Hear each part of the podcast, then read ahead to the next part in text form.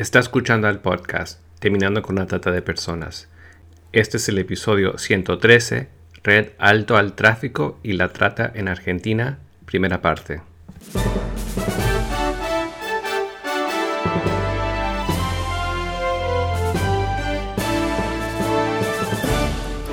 Bienvenido al podcast Terminando con la Trata de Personas. Mi nombre es Gilbert Contreras. Y mi nombre es Virginia Contreras. A través de nuestros episodios, que se emitirán cada dos semanas, buscaremos empoderarlo a usted con herramientas para estudiar el asunto, ser una voz y hacer una diferencia para terminar con la trata de personas.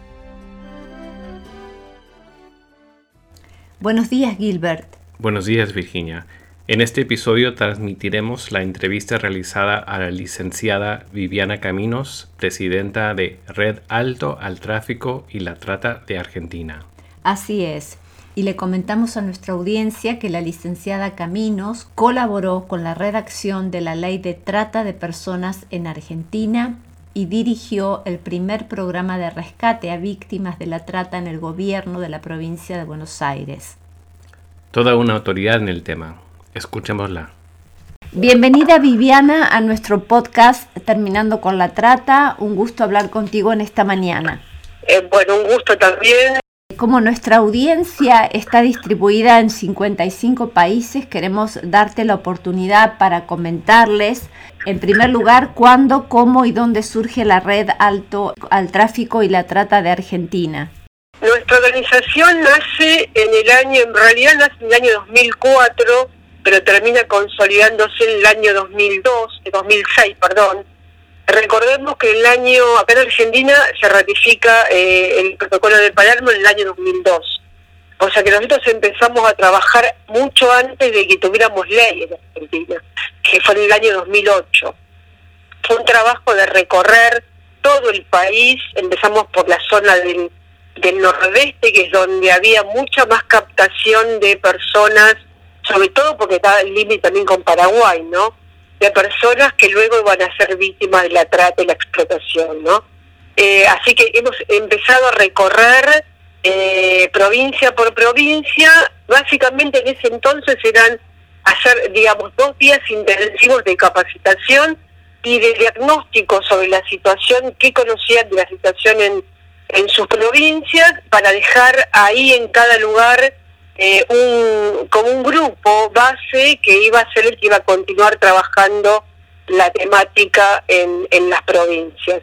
Hoy estamos en casi todo el territorio de Argentina con actividades que tienen que ver desde la prevención, capacitación, sensibilización, asistencia a víctimas, acompañamiento legal, incidencia, eh, bueno, no sé, digamos, completo eh, es lo que estamos haciendo, o sea, de manera integral tenemos un, centro de asistencia central acá en, en, Buenos Aires, en la ciudad autónoma de Buenos Aires, que es la capital del país, pero después también en cada provincia las organizaciones que nos acompañan dentro de la red también tienen sus propios centros de asistencia a víctimas, que es un tema que eh, no hay muchas organizaciones que hagan asistencia.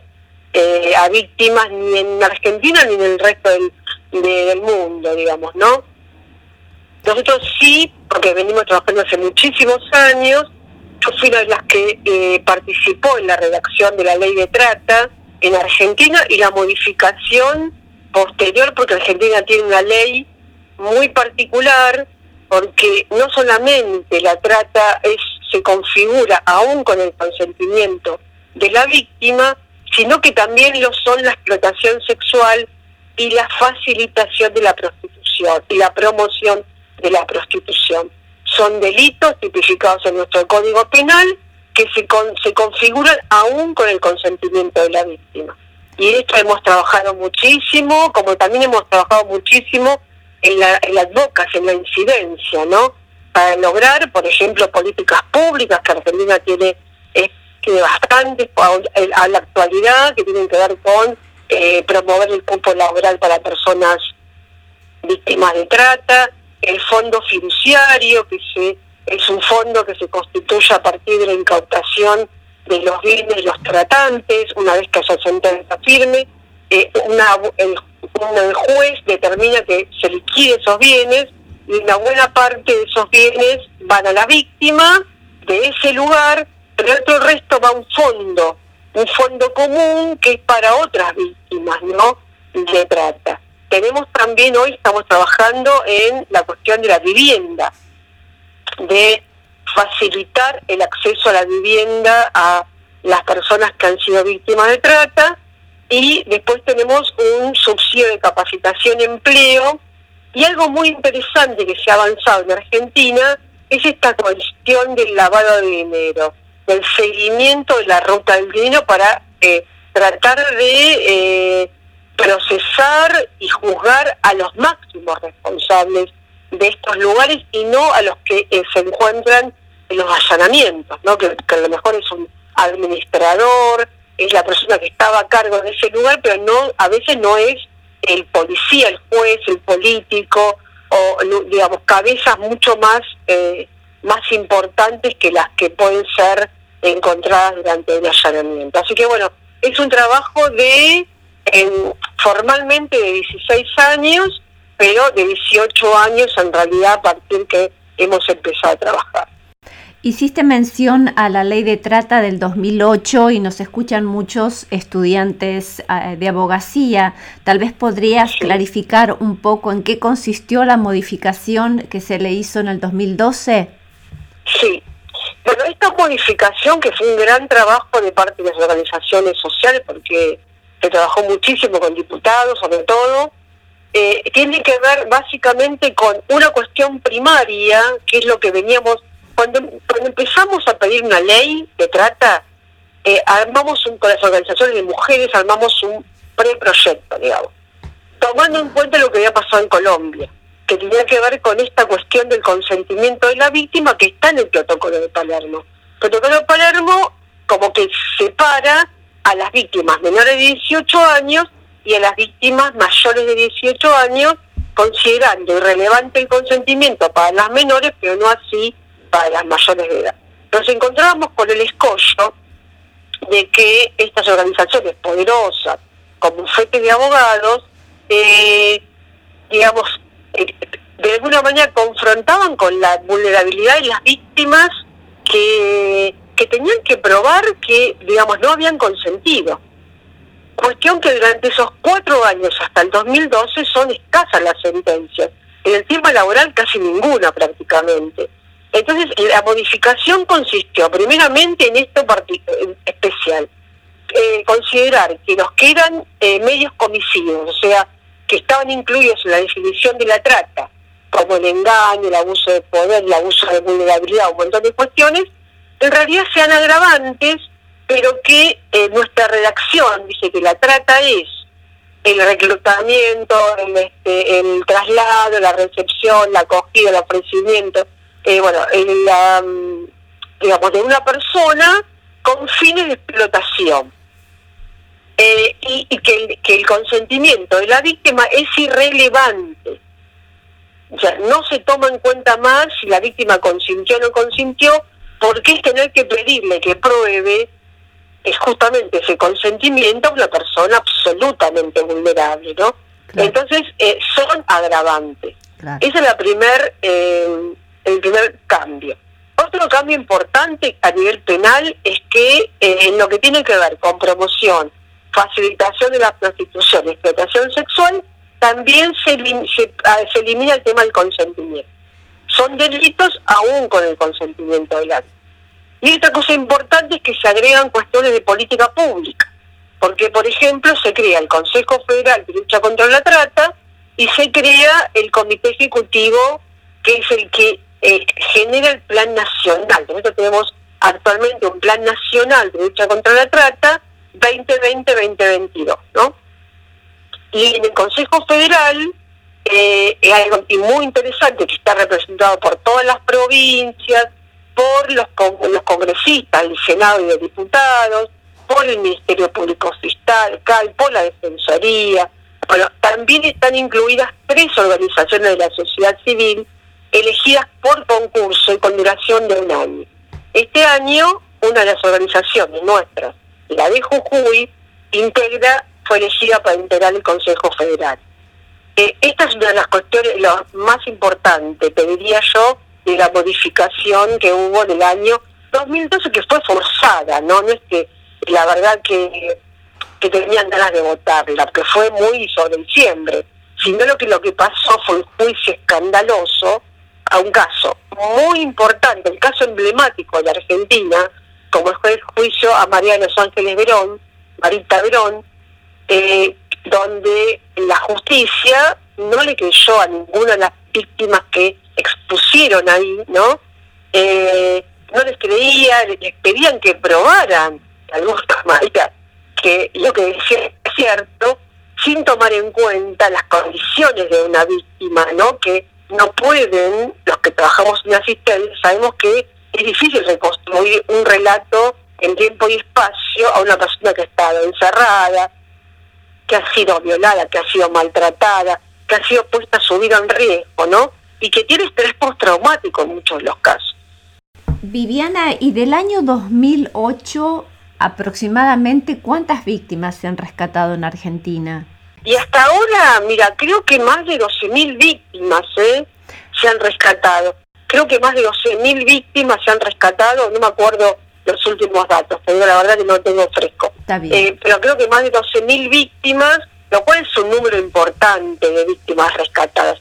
De todos modos, tomamos en cuenta, yo fui directora de un programa de rescate en la provincia de Buenos Aires y fui a allanamiento de todo tipo, sexual, laboral, eh, que cuando que muchas de esas víctimas rescatadas luego cuando haces las entrevistas, no todas son víctimas de trata. Entonces, cuando hablamos número de rescatadas, dentro de las rescatadas hay víctimas de trata y víctimas de explotación. Por eso también hay que tomar en cuenta el tema de explotación, que también es un delito eh, y que también se sanciona penalmente.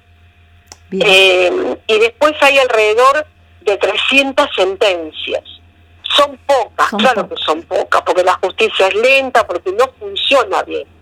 Yo te cuento una anécdota. Durante la pandemia, el año pasado, por ejemplo, teníamos denuncias de víctimas incluso, donde le estábamos pidiendo a la Fiscalía Federal que la citara para entrevistarla, víctimas que habían podido salir y lo podían denunciar, y pasaron cinco meses para que la citaran. Y la citaron porque, porque nosotros la obligamos prácticamente.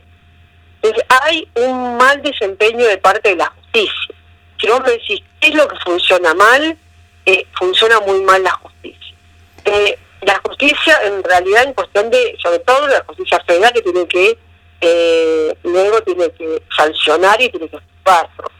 Una vez más, tratando de entender más la problemática de la trata en diferentes países que conforman nuestra audiencia, tal vez también si podrías comentarnos si Argentina es un país de origen, de tránsito, de destino, eh, si hay un perfil de tratantes eh, o cuál es la trata, el tipo de trata que más se ve y, si hay un perfil de víctima.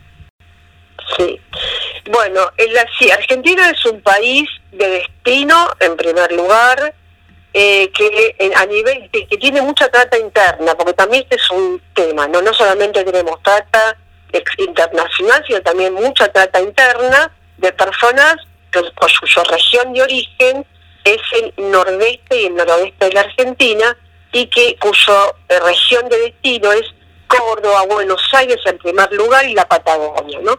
Eh, después tenemos a nivel internacional como trata sexual con fines de explotación sexual, el primer país eh, de origen que de, personas que terminan en Argentina explotadas es Paraguay.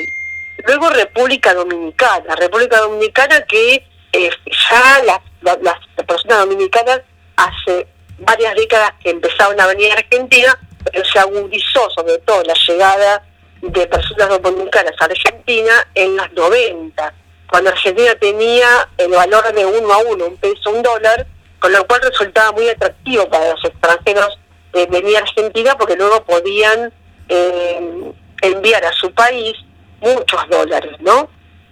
Eh, así que esa época donde también bien En primer lugar, en Paraguay, República Dominicana, tenemos víctimas de origen colombiano, tenemos víctimas de origen brasilero. Últimamente, que no había, esto estaba pasando, hemos empezado a tener también víctimas de origen venezolano, ¿no?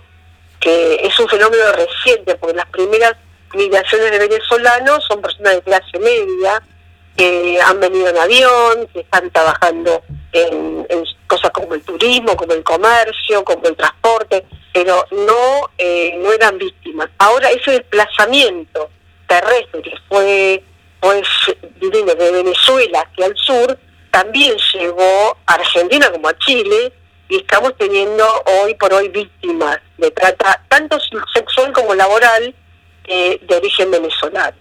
Luego, en el tema, mm, tengo que decir que el 60% de las víctimas de trata sexual son extranjeras. En el caso de la trata laboral, ahí es muchísimo mayor, el 80% de las víctimas de trata eh, laboral en Argentina son personas migrantes. El primer país es Bolivia, porque eh, sobre todo el tema textil, ¿no? Eh, y el tema también rural, las granjas frutícolas. Eh, y luego tenemos a, a, Perú, como otro país también, donde tenemos muchísimas víctimas, Paraguay, chinos, hay chinos también en los supermercados chinos, en algunos negocios eh, en la Patagonia, hay chinos también que han sido víctimas de trata. Hemos tenido en algunos casos algunos colombianos también que fueron víctimas de trata y bueno, como dije, eh, recientemente venezolanos que todavía no hay una dimensión de cuántos, pero va creciendo el número de personas de origen venezolano víctimas de trata laboral. Bueno, en primer lugar, el perfil de las víctimas son personas vulnerables.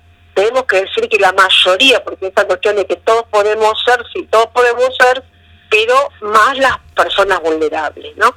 Eh, y las personas vulnerables eh, son personas de nivel socioeconómico bajo, con nivel eh, socioeducativo también bajo, ¿no? Que necesitas de trabajo, por eso la post-pandemia agrava la situación. Hoy estamos dando unos talleres eh, para personas migrantes, porque eh, sabemos que esta etapa de post-pandemia, nosotros en Argentina acabamos de firmar un acuerdo con el Fondo Monetario Internacional que va a aumentar la, la pobreza y la desocupación en Argentina, eh, eso también son motivos por los cuales hay que tener mucha, mucho trabajo de prevención, ¿no? Y la víctima es una persona eh, vulnerable. En la trata sexual, el perfil de la víctima es una mujer o una niña.